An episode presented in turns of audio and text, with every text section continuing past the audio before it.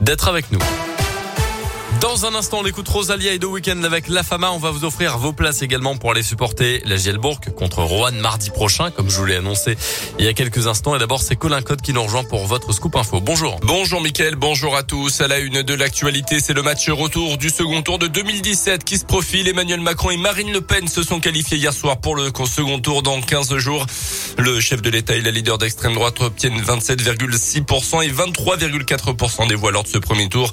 Un premier tour marqué aussi par l'abstention autour des 25% et par le score de Jean-Luc Mélenchon, le chef de file de la France insoumise, euh, se hisse à la troisième place avec 21,9% des suffrages. Il améliore son score d'il y a cinq ans.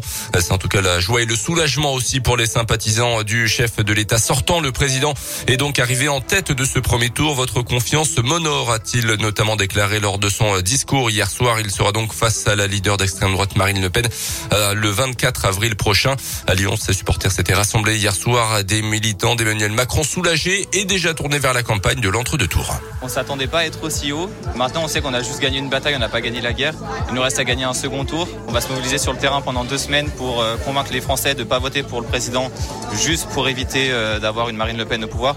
Et bien parce que le projet qu'il présente est le meilleur pour la France et pour les cinq prochaines années. Ah, extrêmement joyeux. Je suis impressionné du coup par le haut niveau qu'on ait pu atteindre ce soir. Un peu moins joyeux par rapport aux, enfin, face aux extrêmes qui ont eux aussi du coup un un score assez élevé. Sur le deuxième tour, ça va être euh, compliqué parce que je pense qu'on est tous fatigués. En même temps, c'est le moment où on devrait le plus se serrer les coudes. La France a besoin d'Emmanuel Macron euh, pour les cinq années qui viennent, surtout quand on voit euh, face à qui on est en face.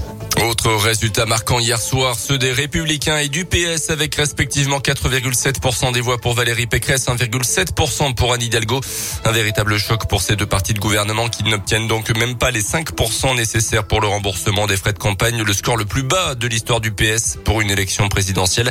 Déception également pour les militants écologistes. Yannick Jadot figure lui aussi en dessous des 5% des voix.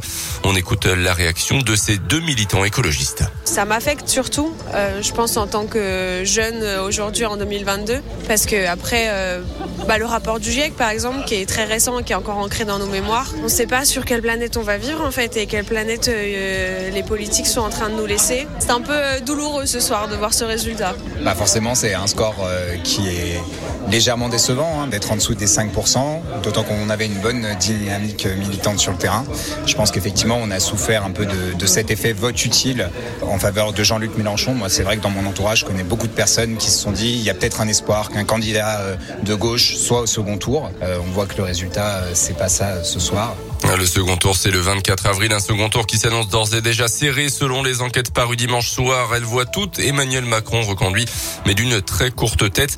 Au niveau local, le président arrive en tête du premier tour dans l'un avec 27% des voix suivies par Marine Le Pen à 26%. C'est l'inverse en Saône-et-Loire où la leader du RN obtient 24% des voix, deux points devant le candidat En Marche. Au niveau euh, de la région Verdu-Rhône-Alpes, le président sortant marque quand même des points. Elle arrive en tête dans 9 des 12 départements, 3 de mieux qu'en 2017. Le président LR Laurent Wauquiez ne s'est pas exprimé hier alors que Valérie Pécresse dépassait à peine les 5%. Un mot de sport avec euh, la fin de la 31e journée de Ligue 1. Marseille l'a emporté 2-0 contre Montpellier, conforte donc sa deuxième place. Lyon n'a pu faire mieux que match nul, un but partout, reste dixième au classement. À noter ce week-end la victoire de Bourg-en-Bresse contre Boulogne-sur-Mer en national, un succès qui permet au Bressan d'être quatrième ce matin.